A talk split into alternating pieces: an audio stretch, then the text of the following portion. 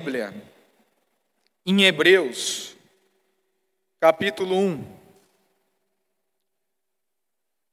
Livro de Hebreus, capítulo 1.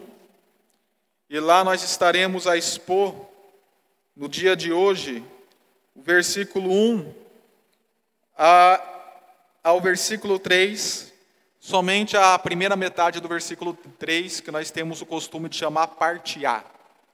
Hebreus capítulo 1, versículo 1 ao versículo 3, parte A.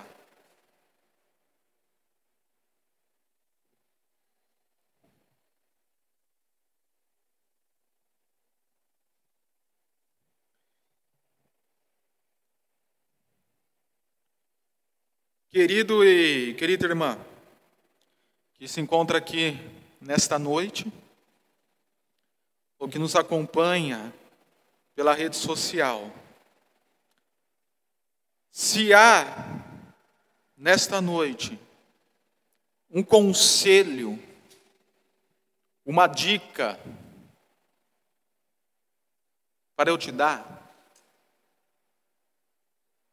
eu lhe sugiro que você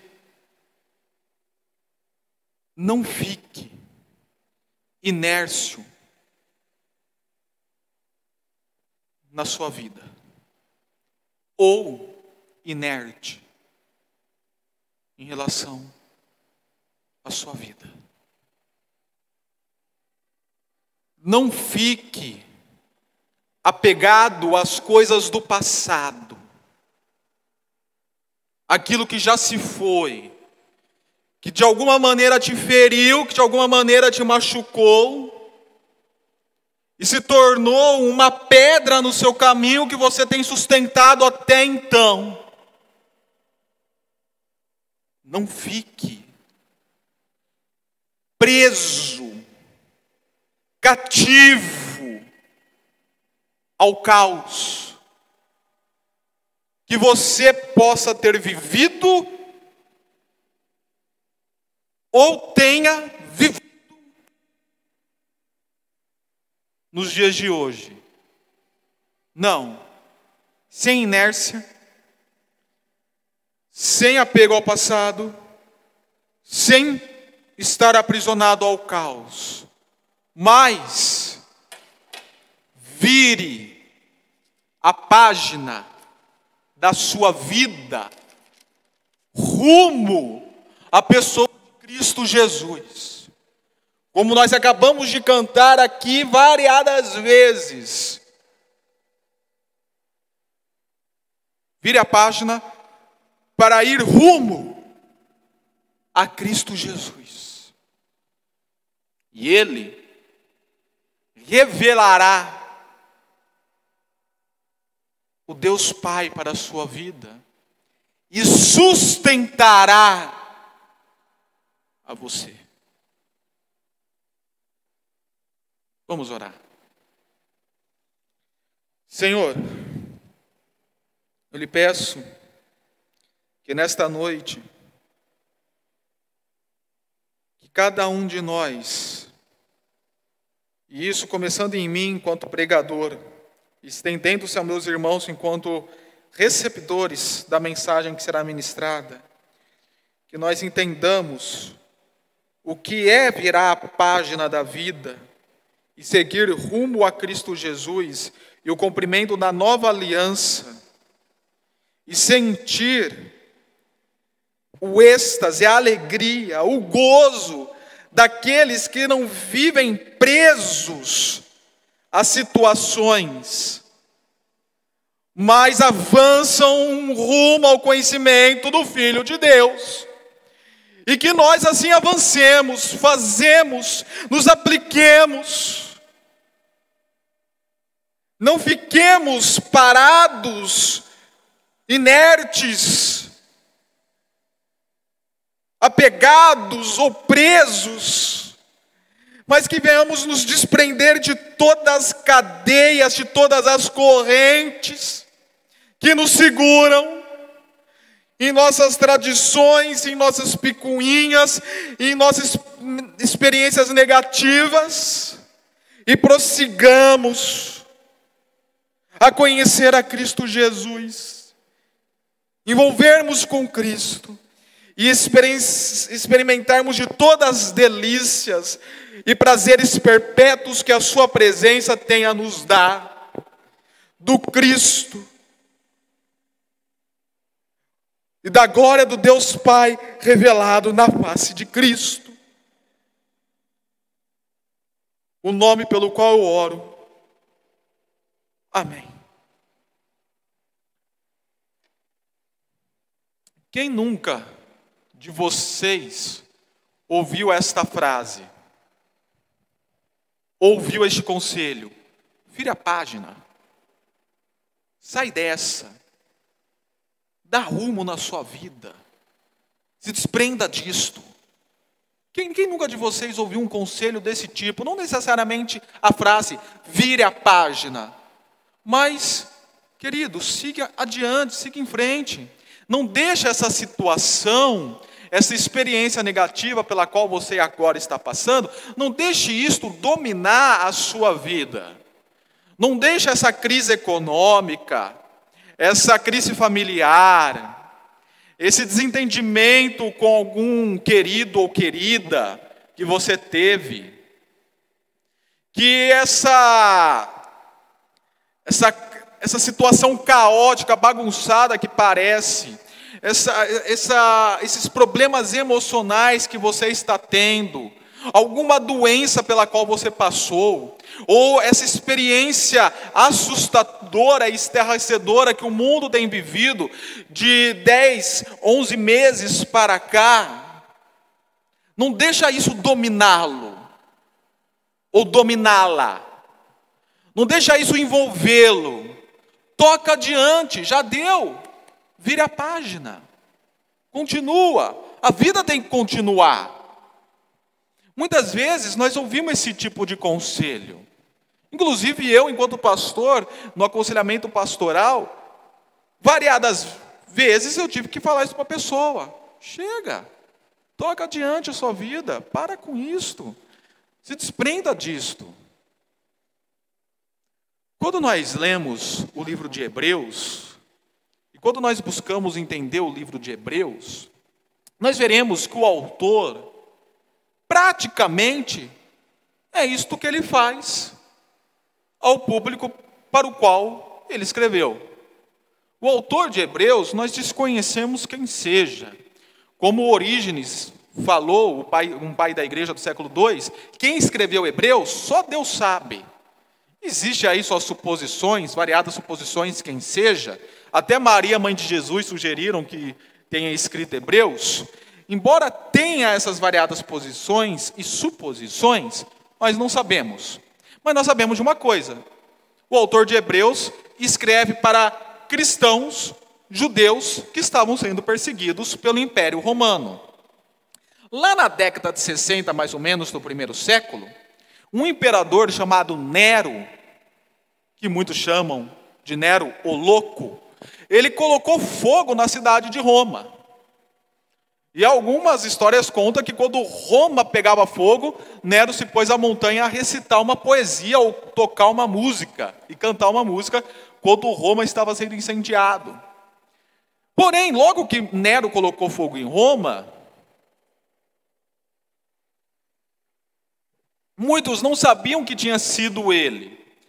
E ele, temer a revolta do povo, enquanto imperador que ele era, ele culpou os cristãos.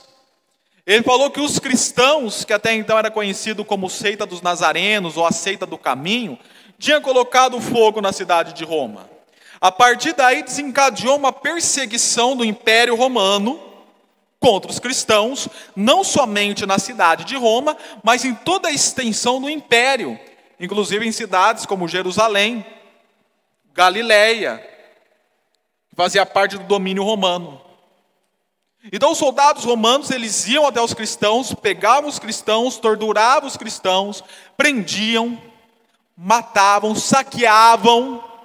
Tanto que se você olhar para o capítulo 10 deste livro, lá no versículo 32, o autor diz assim para esses leitores: Lembre-se dos primeiros dias, depois que vocês foram iluminados, quando suportaram muita luta e muito sofrimento. Algumas vezes vocês foram expostos a insultos e tribulações. Em outras ocasiões, fizeram-se solidários com os que assim foram tratados. Vocês se compadeceram dos que estavam na prisão e aceitaram alegremente o confisco dos seus bens, pois sabiam que possuíam bens superiores e permanentes. Então aqui nós vemos a perseguição aos cristãos. E por que eu concluo que essa perseguição foi pelo imperador Nero, uma vez que teve um outro imperador que perseguiu os cristãos no primeiro século. Porque o autor de Hebreus, ele escreve de uma maneira, lá no capítulo 9, versículo 6, olha comigo, de, de, de uma maneira que os sacrifícios ainda existiam na religião judaica. E nós sabemos que no ano 70 depois de Cristo, o Império Romano derrubou o templo e junto com o templo acabou o sistema de sacrifícios. Capítulo 9, versículo 6. Estando tudo assim preparado, os sacerdotes entravam regularmente, aqui na minha tradução está no passado, mas no original está no presente, então vou modificar como esteja no original. Estando tudo assim preparado, os sacerdotes entram regularmente no lugar santo do tabernáculo para exercer seu ministério. No entanto, somente um sacerdote entra no Santo dos Santos, apenas uma vez por ano, e nunca sem apresentar o sangue do sacrifício. Ele oferecia por si mesmo e, pelos, e pelo, ele oferece por si mesmo e pelo pecado do povo, o pecado que o povo havia cometido por ignorância. Versículo 9. Isso é uma ilustração para os nossos dias, indicando que as ofertas sacrifícios oferecidos não podem dar ao adorador uma consciência perfeitamente limpa. São apenas prescrições que tratam de comida e bebida e de várias cerimônias de purificação com água essas ordenanças exteriores são impostas até o tempo da nova ordem. E por fim, versículo 13. Ora, o sangue de bodes e touros e a cinza de novilhas espalhadas sobre o que estão cerimonialmente impuros, os santificam de forma que se tornam exteriormente, somente exteriormente puros. Ok, até aqui. Pode voltar lá para o capítulo 1. Então nós vemos que o autor de Hebreus ele escreve como o sistema sacrificial existente e o templo, portanto, existente. Então isso foi antes do ano 70. E o imperador que perseguiu os cristãos antes dessa data foi Nero, entre anos 50 e 60. E no ano 64 ele começa a perseguição aos cristãos. Ponto. O que acontece daí? Como esses cristãos judeus estavam sendo perseguidos, anteriormente de se tornarem cristãos, eles eram judeus. Quem de vocês, por exemplo, aqui não era católico antes de se tornar cristão ou se tornar protestante? Eu era, entre aspas, né? nem sabia o que era ser católico, mas tudo bem. Quem era ou do sistema católico ou da igreja católica? Muitos aqui. E aí você se converteu ao verdadeiro cristianismo e ao protestantismo. Isso ocorreu no primeiro século também. Existiam muitos judeus espalhados pelo Império Romano, conforme mostra Atos capítulo 2, Atos capítulo 6, versículo 1, de uma cultura grega, eles eram judeus de nascimento, de religião, mas com uma cultura grega, e aí eles se converteram ao cristianismo. Quando Nero começa a perseguir os cristãos, o que eles fazem?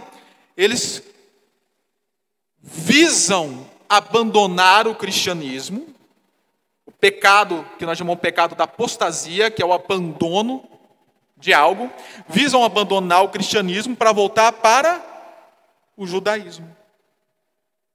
Então eles querem voltar ao passado. Eles querem se ligar novamente ao que, está, ao que viviam lá atrás, as suas tradições religiosas. Eles querem voltar para a lei de Moisés, viver a lei de Moisés, viver a plenitude da conquista de Josué, se ligar novamente àquele sistema sacrificial do sacerdócio levítico. Eles querem voltar para a religião judaica. Então o problema de Hebreus não é nenhuma heresia. Por exemplo, lá em Gálatas, Colossenses, que nós temos a heresia dos judaizantes, que eles falavam para você ser cristão, você tinha que se circuncidar ou guardar o sábado e semelhantes. Não, eles não queriam fazer isso aqui.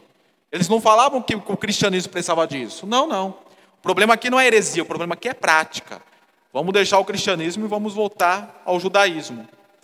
Semelhantemente, se de repente o STF o Dória, o Bolsonaro, dá um estralo na cabeça deles se eles falam, ó, a culpa de tudo que está acontecendo aqui no Brasil, ou melhor dizendo, a, a Organização das Nações Unidas diz, ó, a culpa do que está acontecendo no mundo é dos evangélicos. Quem lançou o coronavírus no mundo foram os evangélicos. Alguns já falam né, que o coronavírus foi implantado nos Estados Unidos, na China, para derrubar, queimar o filme da China diante do mundo, né, nessa guerra política econômica. Já tem essa teoria. E os Estados Unidos é de predominância protestante. Então a culpa de tudo isso são dos protestantes. Vamos perseguir os protestantes, vamos perseguir os evangélicos. E aí começa uma perseguição mundial. Muitos vão olhar e dizerem: Não, peraí, eu não quero morrer por causa disso. Eu vou voltar e adorar Maria. Eu vou voltar é para o catolicismo romano. Eu vou voltar a ser espírita, ser um bandista, ser muçulmano.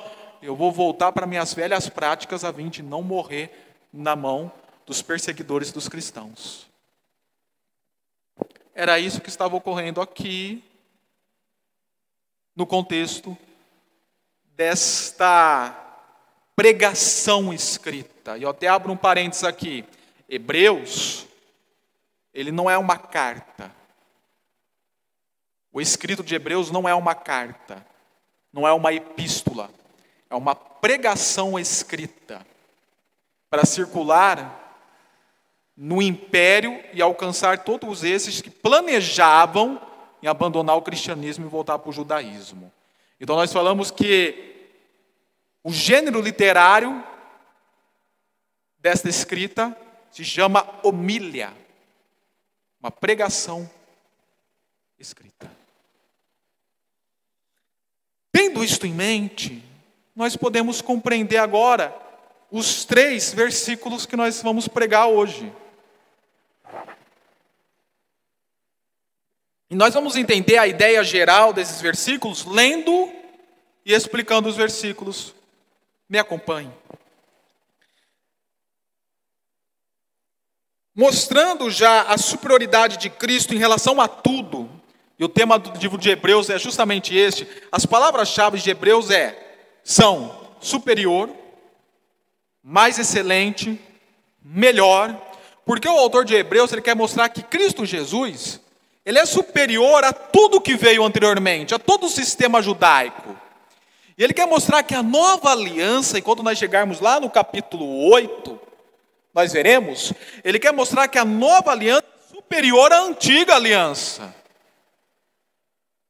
Então aqui nós temos um, uma religião, entre aspas, porque o cristianismo é muito mais que uma religião, religião, nós temos uma religião superior a tudo que até então vivemos, o que até então passamos, o que até então tocamos, o que até então experimentamos. Não há nada maior para você experimentar na sua vida do que Cristo Jesus. E é isso que o autor de Hebreus quer enfatizar para os seus leitores nesta pregação. E aí diz o texto: há muito tempo, e este há muito tempo pode significar que por um tempo longo, ou há tempos atrás, bastante tempos atrás, Deus falou muitas vezes e de várias maneiras. Então, quando nós olhamos o Velho Testamento, convenhamos, quantas vezes nós vemos Deus falando com o seu povo, falando com os seus, firmando alianças, firmou aliança com Noé, com Abraão, com Moisés, com Davi, falou com o seu povo, mandou o anjo do Senhor, libertou Sadraque, Mesaque e Abednego lá da fornalha ardente, ministrou na vida deles, falou com Daniel, muitas vezes, e de várias maneiras. Por que de várias maneiras? É só olhar para o Velho Testamento, você vê que Deus fala através de sarça, Deus fala através de cânticos, de salmos, Deus se manifesta naquilo que nós chamamos de teofania, assume corpos para poder se manifestar às pessoas e falar com elas, como foi no caso de Abraão, que ele se manifesta numa própria pessoa humana para ir até Abraão e conversar com Abraão. Se mostrou como coluna de nuvem e de fogo ao povo de Israel. Lá, o sacerdote do Antigo Testamento, na sua estola sacerdotal, tinha uma parte dela que era colocado um objeto chamado Urim e Tumim. E quando eles tinham algo para consultar o Senhor, eles usavam esse objeto para consultar o Senhor. E aí, conforme o sinal que o Urim e o Tumim davam, era uma resposta de Deus. Até, até através de sortes, o Senhor falava com eles. Quando Judas morre, que eles vão ver quem vai ser o discípulo que vai ficar no lugar de Judas, o apóstolo, eles fizeram o quê? Tiraram na sorte e caiu um camarada chamado Matias, que seria o nome da Manuele se ela fosse menino. Pelo menos para mim. Matias.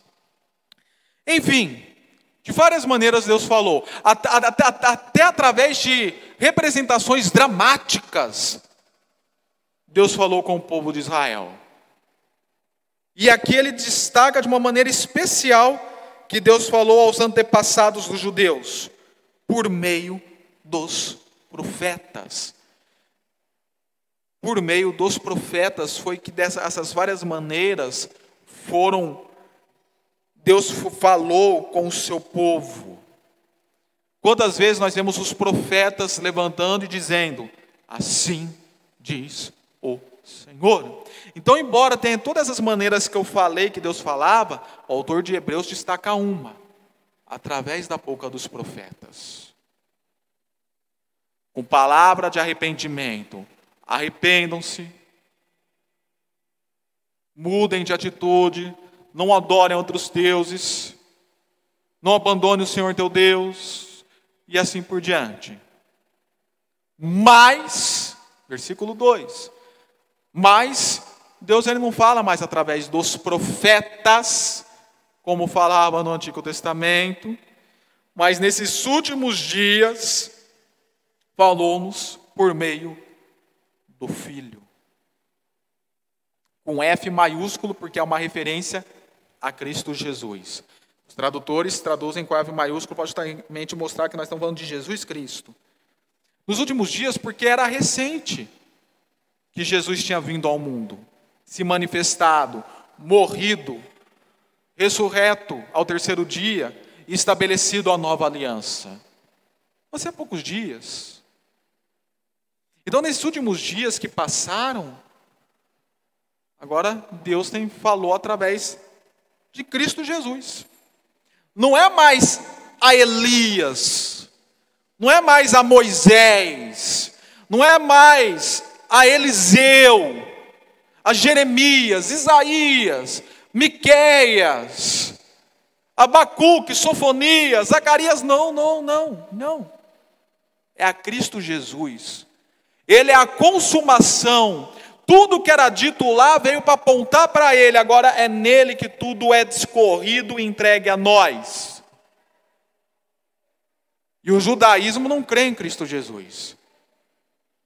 Eles esperam o Messias ser manifesto até hoje, mas eles não creem. Então não adianta vocês voltarem aqueles profetas, se vocês não estão centrados agora no Filho. E aí ele vai nos explicar quem é este Filho. Quem é afinal esse Jesus Cristo? Quem é este filho? A quem constituiu herdeiro de todas as coisas, de tudo que existe. Tudo que existe é de Cristo. Quando Jesus, antes de Jesus ser assento aos céus, que ele diz: toda autoridade me foi dada nos céus e na terra.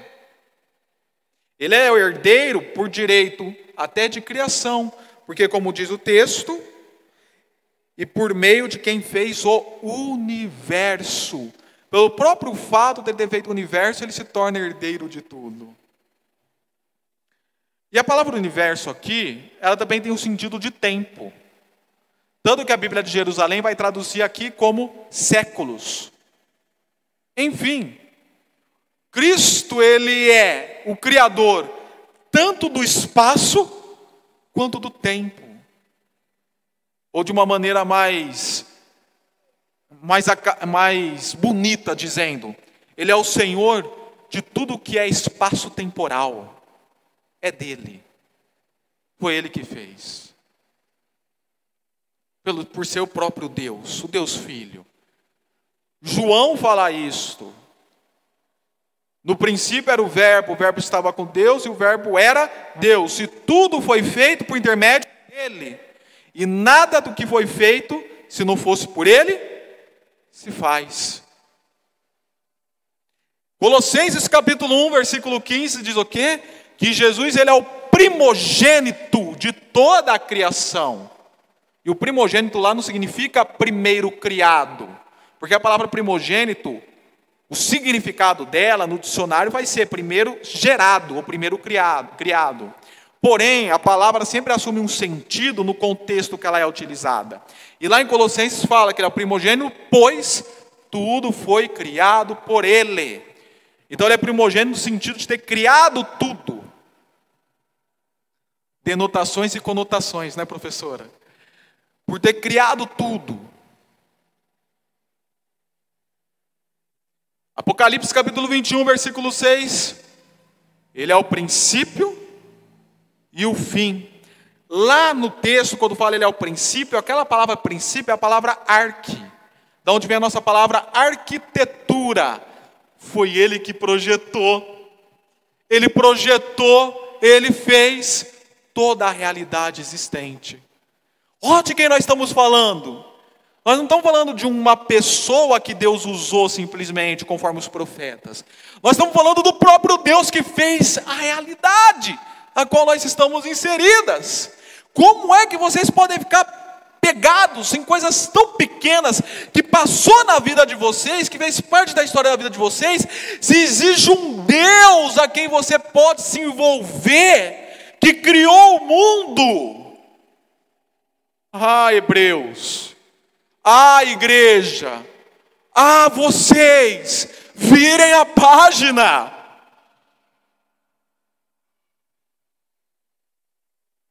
E aí continua falando quem é este filho, versículo 3. O filho, ele é o resplendor.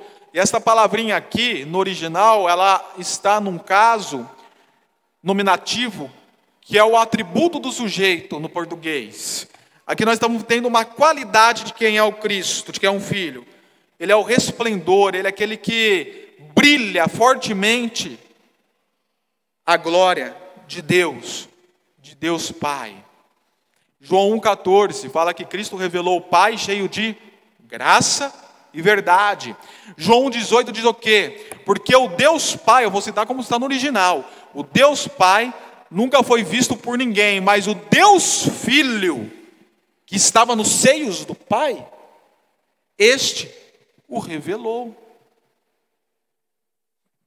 Paulo, lá em 2 Coríntios capítulo 4, versículo 4 a 6, também mostra a glória de Cristo, que, Cristo representa a glória de Deus e fala da glória de Deus refletida na face de Cristo. Então, se nós queremos conhecer o Pai, é necessário conhecer o Filho, porque conforme disse Jesus, o Pai e eu somos um.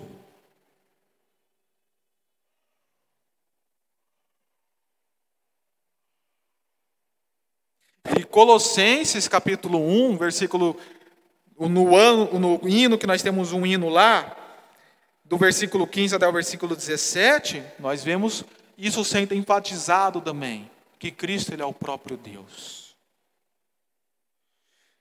E além dele ser o resplendor da glória de Deus, também é a expressão, e essa palavra aqui, é da onde vem a nossa palavra característica, ou caractere, que é o caráter, é, caracter, significa que ele tem todas as atribuições exatas, emotivas e físicas de alguém. Ele é a expressão, ele tem a característica exata do seu ser, do ser de Deus no caso. A palavra aqui significa substância, essência. Ele tem todas as características dessa essência divina. E quando nós olhamos para a vida de Cristo na terra, relatada e revelada nos evangelhos, nós vemos o quê? Jesus curou. Ele não curou em nome de Deus Pai. Ele curou pelo seu próprio poder. Quem tem poder para curar sobrenaturalmente? Deus. Jesus ressuscitou. Quem tem ressuscitou outras pessoas? Quem tem o poder para ressuscitar? Deus. Jesus multiplicou pães e peixes. Quem tem poder para fazer milagres? Deus. Jesus perdoou pecados quando ele olhou para a mulher e falou: Vá, que seus pecados estão perdoados. Quem tem poder para perdoar pecados? Deus. Ele era o próprio Deus.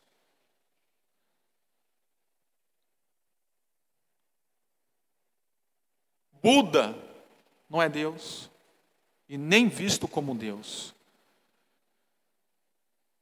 Maomé não é Deus e nem visto como Deus. Os santos da Igreja Católica também não. Os políticos que muitas vezes nós adoramos conforme vão aparecendo, muito menos. Aquele cantor, aquele ator, aquela atriz ou aquele jogador de futebol que você devota, também não é. Ele é. E aí, para encerrar, a expressão exata do seu ser, sustentando todas as coisas por Sua palavra poderosa. Então, além de Cristo ter criado, ter feito e ser herdeiro, Ele também controla tudo, Ele sustenta tudo, Ele está no comando, Ele é o marechal, não é capitão, não é meia patente, não é general, Ele é marechal. Para quem não sabe, Marechal é um ofício que só existe em momentos de guerra. Você tem na Academia da Força Aérea o brigadeiro, você tem na Marinha o almirante, você tem no Exército o general. No momento que há guerra, as três forças armadas se juntam e alguém tem que comandar as três. E dentro do exército é levantado um marechal que vai comandar as três. Ele é um marechal. Então, nosso general é Cristo, está errado. Nosso marechal é Cristo. Ele está no comando. Então, é por isso, é diante da exposição desse texto, que eu afirmo aquilo que eu afirmei na introdução. Da mesma maneira que o autor de Hebreus está falando, acorda a comunidade judaica, cristã judaica helenística, acorda. Não se prendam mais aquilo que vocês viveram, aquilo que vocês professaram. Sigam adiante e se apeguem em Cristo. Vire a página das Escrituras e vai a Cristo. Vire a página de Malaquias a Mateus e se apegue em Cristo. Isso é a nós. Virem a página, queridos. Saiam da inércia. O que é a inércia? A inércia é a primeira lei de Newton, que um corpo parado tende a ficar parado, ou um corpo naquela constância regular tende a ficar naquela constância regular, sem mudar, sem acelerar, ou sem diminuir os passos. É aquele ritmo, sempre. Não muda a vida, não muda a perspectiva, não caminha não sai daquela mesmice o qual se apegou, fica preso às coisas do passado, ao que viveu. Se vocês conversarem com psicanalistas, vocês verão que o consultório deles estão cheios de pessoas. Porque a psicanálise é um ramo da psicologia que justamente trata do trauma das pessoas do passado. A pessoa está vivendo alguma dificuldade lá na vida, alguma crise, algum conflito, ela vai procurar um psicólogo. E cada psicólogo vai lidar de uma maneira. Aqueles que são psicanalistas, eles vão examinar o passado da pessoa para entender o porquê ela vive aquilo no presente. E tem uma certa lógica, ok? Não uma coisa banal, tem uma certa lógica isto. E as pessoas estão vivendo aquele tormento presente porque não se desprendem do que viveu lá atrás, do que passou. Tem uma série na Netflix, essa é para os antigos, hein? Lá, da década de, lá na década de 80 teve um filme que bombou, chamado Karate Kid, o Daniel San. Tanto que quem é da década de 90 ou até do início do século assistiu Karate Kid. Agora a Netflix lançou uma releitura do Karate Kid chamado Cobra Kai. E o Daniel San e o seu rival de luta, que era o. Nem lembro mais o nome dele, um loirinho lá, agora eles são adultos. E eles reencontram em suas vidas. E tudo que eles viveram no passado vem à tona.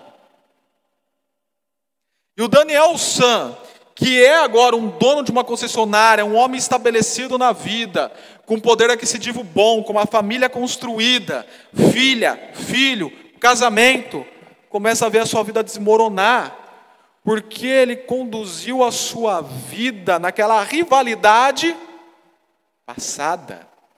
Naquele trauma que ele teve de apanhar dos moleques quando era adolescente, de tomar tapa na orelha, e assim por diante, tudo aquilo ele traz à tona e sua vida começa a se desmoronar por causa do passado. E quantos de nós estamos semelhantes a Daniel San? Não conseguimos continuar a vida porque não nos desapegamos e eu acho que aquela frase da OLX é perfeita para nós. Desapega, desapega, desapega, OLX. Coloca aquilo que você viveu lá no aplicativo do OLX e vende, manda embora. Sai fora. Vire a página. E de repente você está vivendo uma, uma circunstância hoje que você também não desapega. Um caos que você não consegue desprender a sua cabeça o seu coração daquilo. De repente se instalou algum tipo de crise, algum tipo de conflito, algum tipo de dificuldade, e você não consegue desligar. E aí começa a ser desencadeado todos aqueles problemas emocionais, sentimentais que nós conhecemos de ordem, de ordem psíquica e de ordem física. Muitas pessoas começam a ser acometidas de doenças psicossomáticas porque estão aflitas naquilo que estão vivendo. Não deixe se dominar pelo caos. Desapega. Às vezes, essa situação caótica vai até continuar por algum tempo. É normal que socorra, você é ser humano. Você está vivendo nesse, nessa terra cheia de mal, cheia de aflição.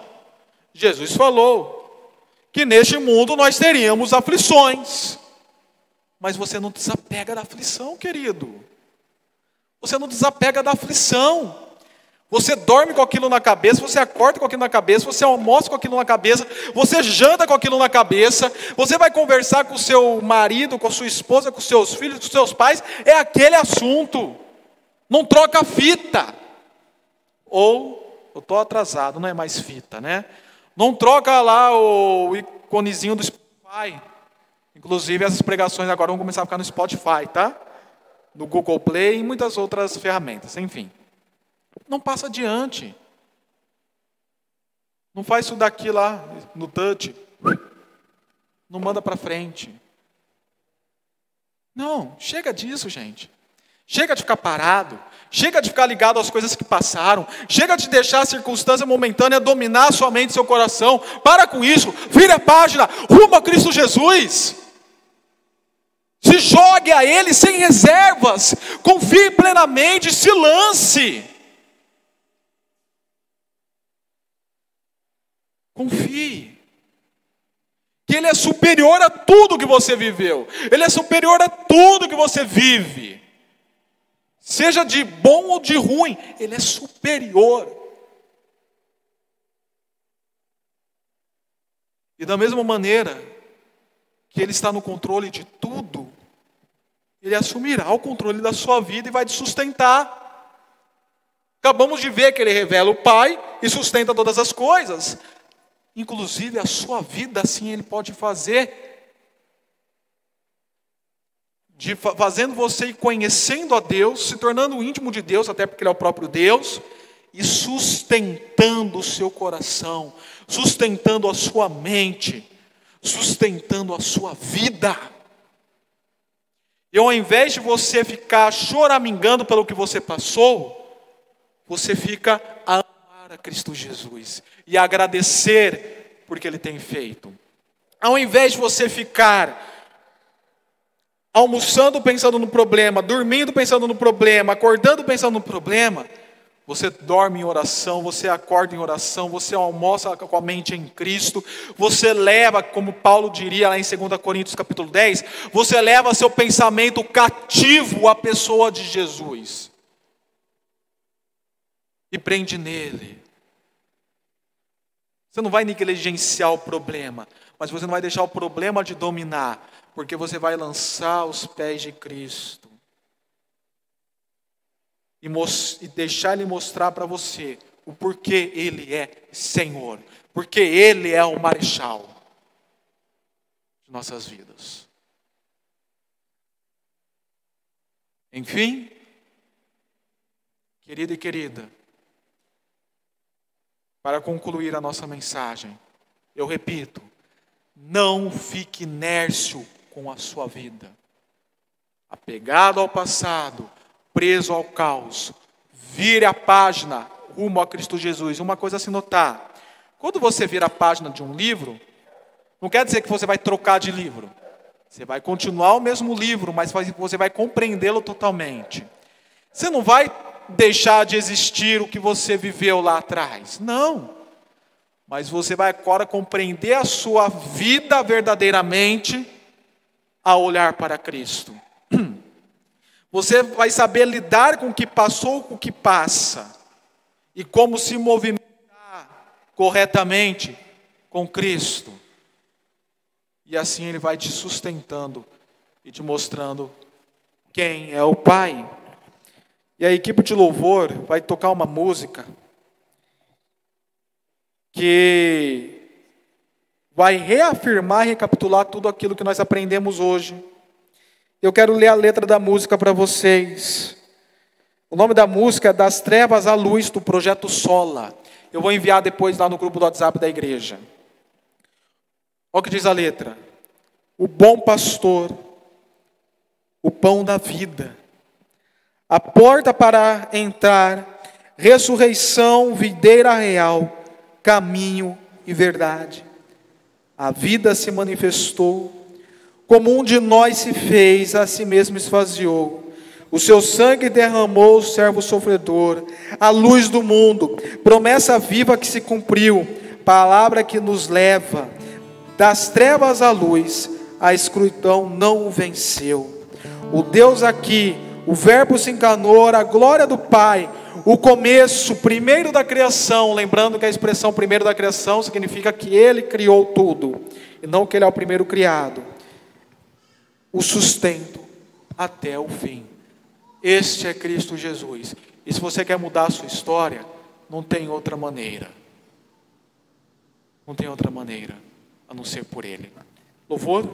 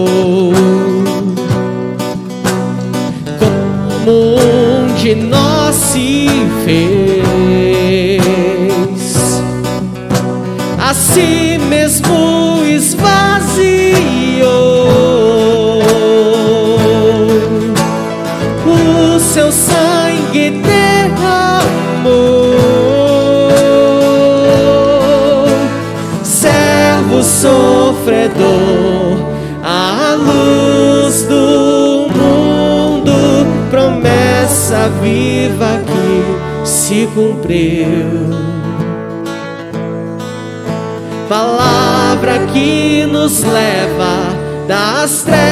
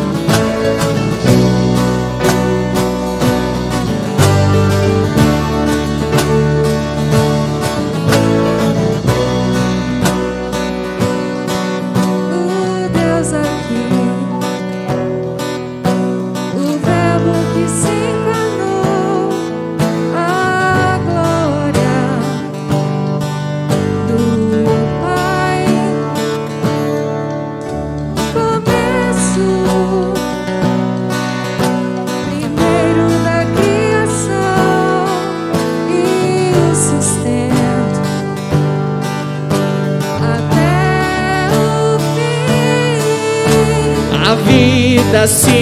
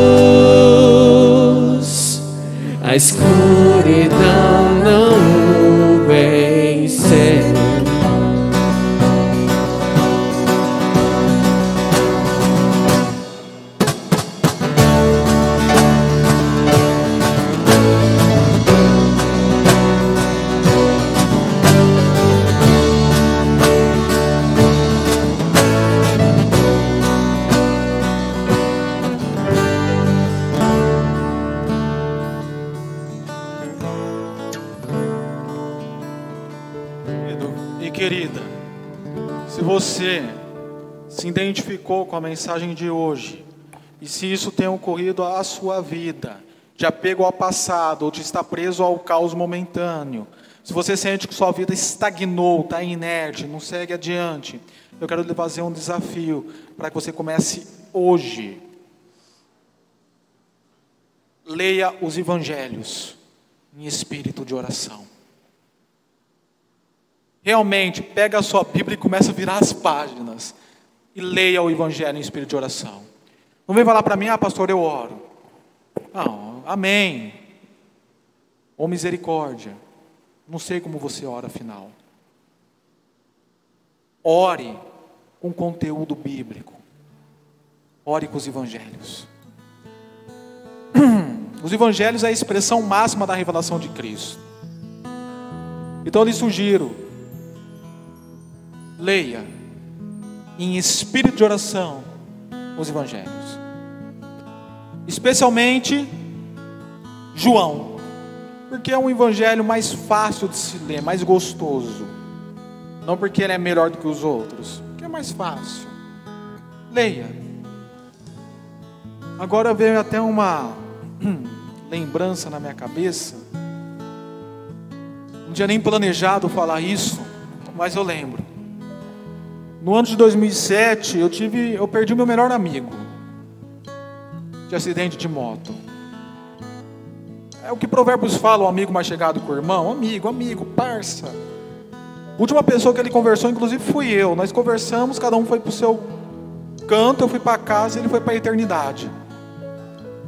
Bateu a moto e morreu. Em menos de um ano eu tinha perdido um outro amigo. E depois que esse amigo meu morreu, depois de duas semanas, perdi um outro amigo. Amigo, estou falando de amigo de verdade. E aquilo foi meio surreal para mim. Foi assustador.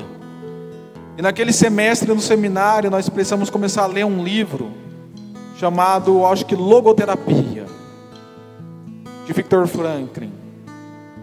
E nós só lemos os capítulos que ele, ele era um judeu que viveu no campo de concentração nazista.